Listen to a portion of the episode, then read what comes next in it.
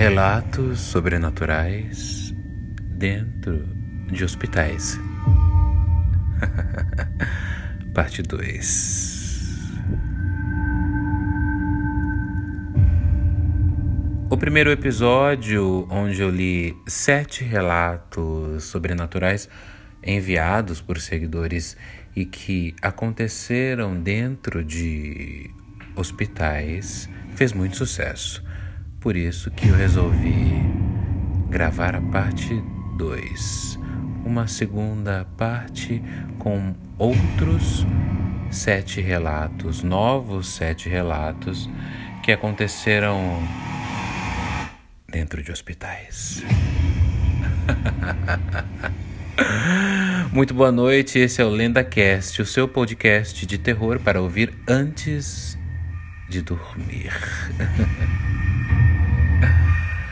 E dessa vez é, eu vou contar sete relatos que foram enviados por seguidores que aconteceram dentro de hospitais. Obviamente, sete relatos sobrenaturais. A gente já teve a parte 1 desse episódio, então se você quiser ouvir a parte 1, os primeiros sete relatos que foram enviados, é só você voltar um episódio do LendaCast e conferir os sete relatos baseados em fatos reais e vividos por seguidores. Uh. Estão prontos? Vamos ao nosso intervalo de 7 segundos e a gente já vai ler o primeiro relato desta noite.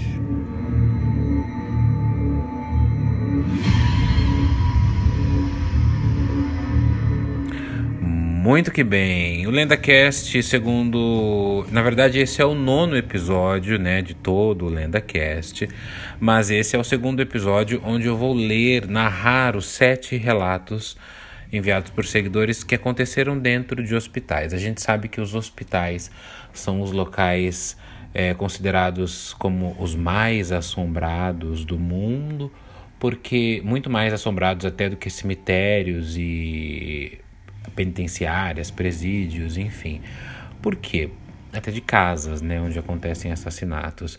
Por quê? Porque os hospitais é onde morrem pessoas, né? Então as pessoas estão doentes, vão para o hospital, sofrem um acidente grave, vão para os hospitais, vão nascer, né? Vão para os hospitais. Então tudo acontece. Essa, esse trâmite entre vida e morte acontece dentro dos hospitais. Então, por isso que essas energias acumuladas, tanto energias de vida como de morte, como de alegrias e de tristezas, ficam condensadas dentro dos hospitais. Mas o principal dos hospitais serem os lugares mais assombrados do mundo é que as pessoas morrem dentro dos hospitais. Ou seja, né, você vai para uma UTI, você já sabe que muitas pessoas que entram na UTI não saem mais. É triste, é triste. Mas a condensação de espíritos e almas vagantes que muitas vezes não entendem, não aceitam, não compreendem que morreram, continuam atuando, continuam dentro dos hospitais.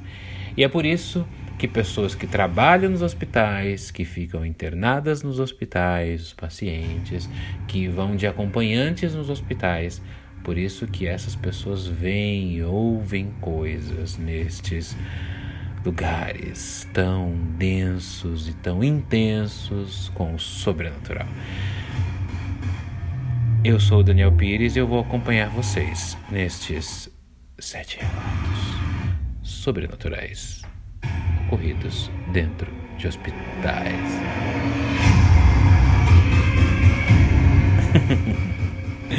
Lembrando que todos esses relatos foram enviados nas redes sociais do Lenda Urbana, que é Lenda Urbana TV, T de Trevas e V de Vulto, tanto no Facebook como no Instagram e também no Twitter. Quer enviar o seu relato? Envie pelo inbox do Facebook, eu prefiro por lá resumido em até 20 linhas. Vamos ao primeiro relato da noite dentro de um hospital. A Amanda Magalhães conta o seguinte: há boatos que na casa, na Santa Casa da minha cidade natal, Santa Casa de Misericórdia, tem um médico que vem às madrugadas medicar os pacientes que estão agonizando. O porém é que esse médico já morreu há muitos anos. Eu gosto muito dessas lendas urbanas porque essas lendas urbanas elas se repetem com o tempo, né? Quem nunca ouviu falar da enfermeira fantasma que havia morrido no hospital e que vinha para medicar os pacientes ou para ver como estão os pacientes. Nesse caso aqui é um médico que vem, que aparece e traz né, um conforto aí para os pacientes que estão agonizando. É até um, um, uma lenda boa de se ouvir, né? Uma lenda que traz um pouquinho de paz para a gente, não, tão, não tanto de medo, porque a gente sabe que o, seria um conforto, né? Os pacientes que estão agonizando, vem os médicos, vem o médico, né? Mesmo que seja um fantasma de um médico, vir para aliviar as suas dores. É, mesmo assim a gente não sabe se é legal ou não ver um médico à noite de madrugada que já morreu. Próximo relato da noite é da Tayane Rocha. A Tayane Rocha mandou dois relatos. Eu vou, eu vou ler um deles. Vou ler, vou ler os dois, mas primeiro é esse daqui. Uma vez a paciente chamou, acho que ela deve ser médica ou enfermeira, Tayane. Uma vez uma paciente me chamou para dizer que o anjo da morte tinha acabado de passar por ela. Ela disse que ele foi para lá e apontou para um lado do hospital. Na mesma semana, três pacientes do lado que ela apontou morreram. Morreram. É, a paciente disse que o anjo que viu o anjo da morte passando pelo quarto, ainda bem que não levou ela, né? Porque passou por ali e não levou ela. Apontou para um lado do hospital e falou assim: O anjo da morte passou e foi para aquele lado. E na mesma semana, três pacientes para o lado que ela apontou morreram.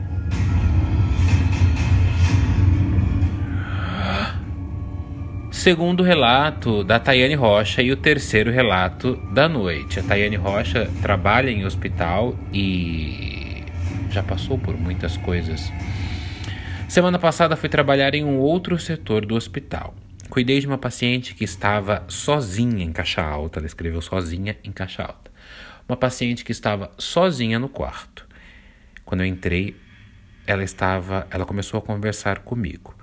Aí eu perguntei quantos filhos ela tinha e ela me respondeu o seguinte: Eu tenho esses quatro que estão sentados aí. E cada vez que eu entrava no quarto, a paciente estava conversando com alguém, como se realmente ela estivesse acompanhada, com alguém ao lado dela. Na madrugada, ela me falou: Olha, essa moça aí vai dormir aqui comigo na cama, tá? Durante o meu plantão de 12 horas, não tinha ninguém no quarto com ela. E cada vez que eu entrava lá, me dava uma sensação estranha. Sei lá, né? É, Tayane, essa paciente estava vendo espíritos.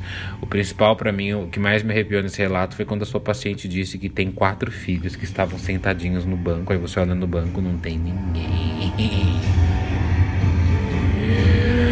Eu tenho esses quatro que estão sentados aí.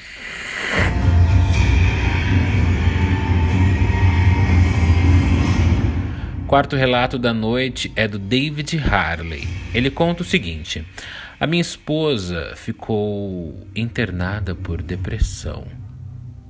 Todas as noites ela ouvia uma mulher chorar e soluçar no quarto vizinho.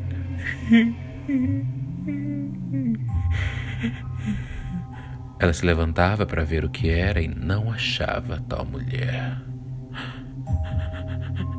Ela disse que o choro era muito alto e ela não conseguia dormir por conta daquele choro.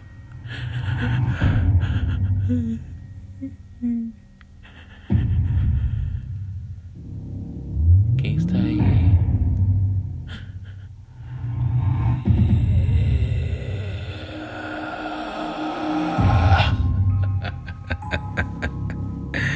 Gostei, é um relato curto e assustador.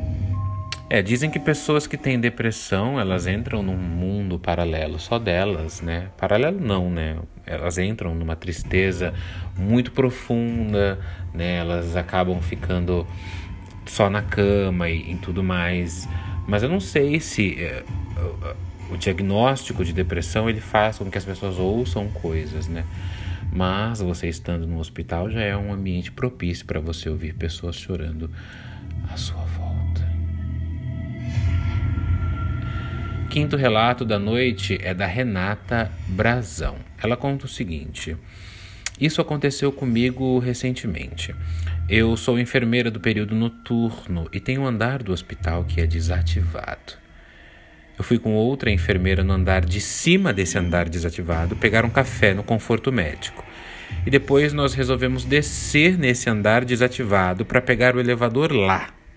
Então, peraí, deixa eu entender. Ela foi buscar café no andar de cima em cima do, do andar desativado. Aí depois eles, elas desceram pela escada para esse andar desativado e ali elas iam pegar o, o, o elevador para ir para onde elas estavam trabalhando.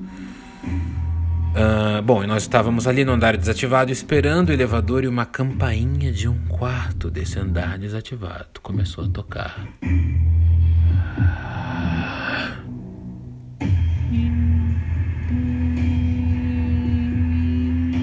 Aquelas campainhas que o paciente, né, para chamar a enfermeira. Fui olhar e era uma campainha do último quarto do corredor. Eu perguntei para minha amiga se ela teria coragem de ir comigo para ver o que era e ela falou que não. O elevador chegou e entramos correndo para sair dali.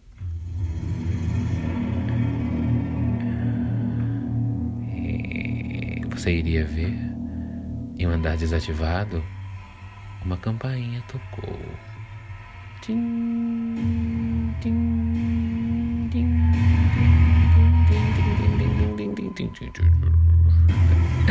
Esse foi o quinto relato da noite. O sexto é da Lilian Moraes. Ela conta o seguinte: Teve uma vez que fomos ao IML, um Instituto Médico Legal, à noite, para ver o corpo do meu ex-namorado.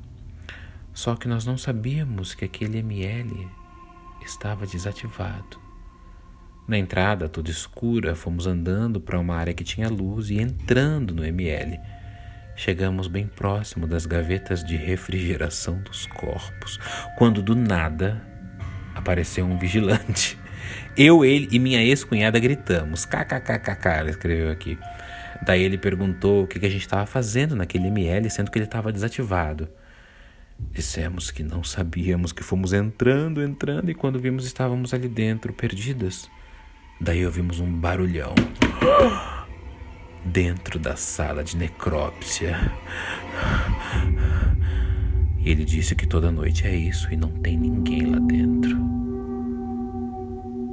Perguntamos: Você não tem medo?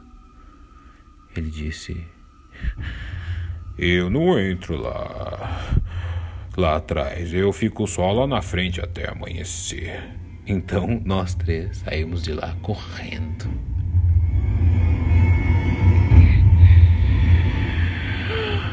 É, você imagina, você vai entrando no ML, você pensa que ele está funcionando primeiro, o ML, né? Instituto Médico Legal, onde tem mortos e cadáveres. E você vai entrando à noite. Ah, vou entrar, vamos ver. A gente vai, vai dar em algum lugar, né? Do nada encontra um vigilante o coração para. Sétimo e último relato da noite, desses sete relatos sobrenaturais de hospitais, é da Thaisa Melo. Ela conta o seguinte: Minha avó uma vez me disse que tinha arrumado um emprego de auxiliar de limpeza num hospital. Tudo bem. E ela só limpava a recepção, o pátio, alguns quartos, essas coisas. Até que o supervisor dela mandou para que ela fosse limpar a área do necrotério. Isso nas primeiras semanas de trabalho. Ela foi e disse que quando se agachou para pegar alguns produtos no necrotério, levou um chute na poupança. E ela estava sozinha ali. Depois disso, depois disso, ela pediu demissão no mesmo dia. Fora o chute no bumbum, né, que é um pouco engraçado, mas eu acho que a sua avó não achou nada engraçado levar um chute no bumbum dentro de um necrotério. Dentro de um hospital, obviamente.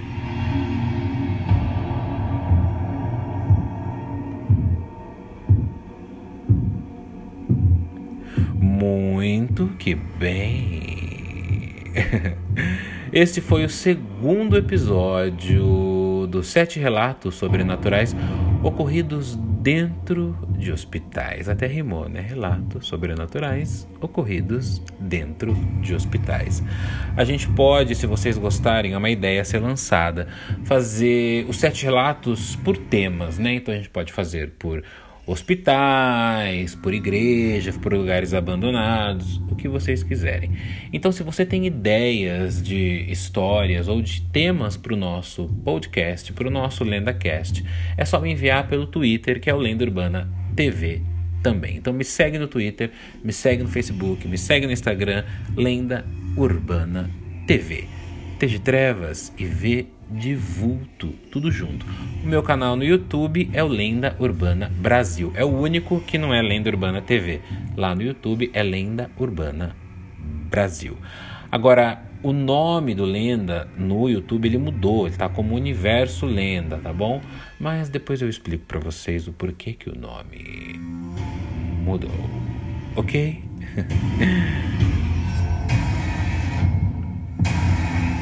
Inclusive, se você tem outros relatos sobrenaturais que não precisa ser necessariamente de hospital, você pode me enviar também pelas redes sociais. Então, você passou por alguma uh, experiência sobrenatural, viu alguma coisa, ouviu alguma coisa, sonhou com alguma coisa? Manda para mim que eu vou ter prazer em ler e narrar, tanto aqui no podcast e também publicar o seu relato nas minhas páginas e nas minhas redes sociais. Eu te convido também a ouvir os outros episódios do LendaCast que estão já publicados. O LendaCast é publicado toda terça-feira, um pouquinho depois da meia-noite, porque eu gravo exatamente terça-feira à meia-noite. Então, assim, não é não é de terça para quarta, é de segunda para terça. Então, toda terça-feira, meia-noite, eu gravo e já publico um episódio inédito aqui do Lenda Cast. O seu, o meu, o nosso podcast de terror para ouvir antes de dormir. E claro, ter pesadelos. Eu sou o Daniel Pires. Até o próximo episódio do Lenda Cast. Vamos sonhar e ter pesadelos juntos com hospitais esta noite? Uh, e você que está ouvindo esse podcast que está no hospital, me manda um alô. Será que tem gente que está no hospital e está ouvindo um podcast com histórias de terror dentro do hospital? Isso é muito bizarro. Até o próximo episódio. Eu sou Daniel Pires novamente, para que você não esqueça o meu nome. Acompanhe as minhas transmissões ao vivo e também as minhas redes sociais. Até o próximo episódio do LendaCast. Tchau. Agora eu vou voltar a dormir aqui na minha maca de hospital.